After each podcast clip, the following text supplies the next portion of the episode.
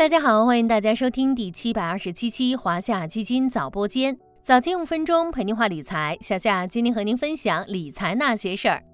A 股刚刚拉开兔年的序幕，一江之隔的港股已经率先吹响了反弹的号角，恒生指数重新站上了两万两千点上方。自去年十一月以来，在科技、医药等重要板块的带领下。港股一路突飞猛进，不仅反弹幅度给力，港股的资金动向也引人注目。近期外资大幅流入港股，成为港股上行的重要驱动力。那么，咱们今天就来聊聊这个在投资者资产配置中颇为重要的金融市场，看看港股是否能够延续二零二二年底的升势，又有哪些值得咱们去长期关注的行业和板块。投资界有句经典名言：在别人贪婪时恐惧，别人恐惧时贪婪。不知道还有多少人记得，仅仅三个月前，也就是十月三十一日，当时港股恒生指数跌到了一万四千五百九十七点三一点的低位，整个市场悲观情绪弥漫笼罩，甚至有投资者认为港股已经没什么投资价值了。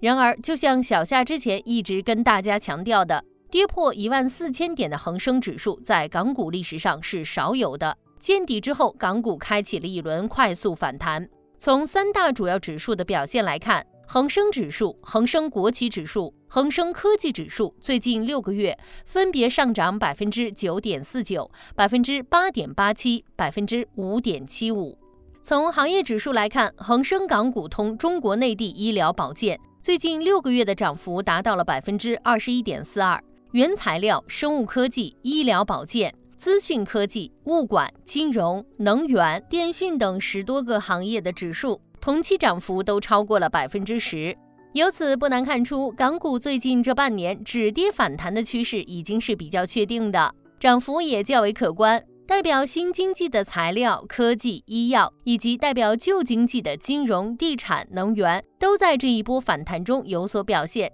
整个市场呈现出一派欣欣向荣。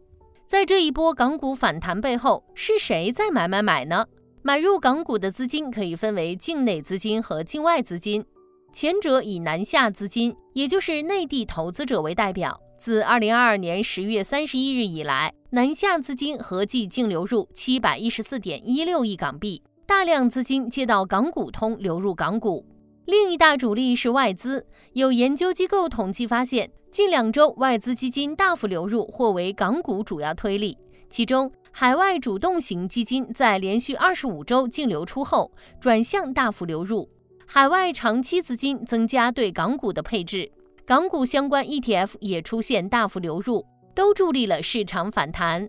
是什么吸引了众多资金将眼光投向港股？原因主要有三个。一是中国经济基本面复苏，当前全球各大经济体面临着不同的困境。美国经济衰退前景令人担忧，欧元区也面临经济疲弱的困境，而中国则在多重利好环境下有望迎来经济复苏。二是估值优势明显，这也是最近半年每次聊到港股，咱们都会重点提及的一个点。即使在经历了这轮上涨后，恒生指数市盈率依旧不到十一倍，对比全球重要股指，具有较高的投资性价比。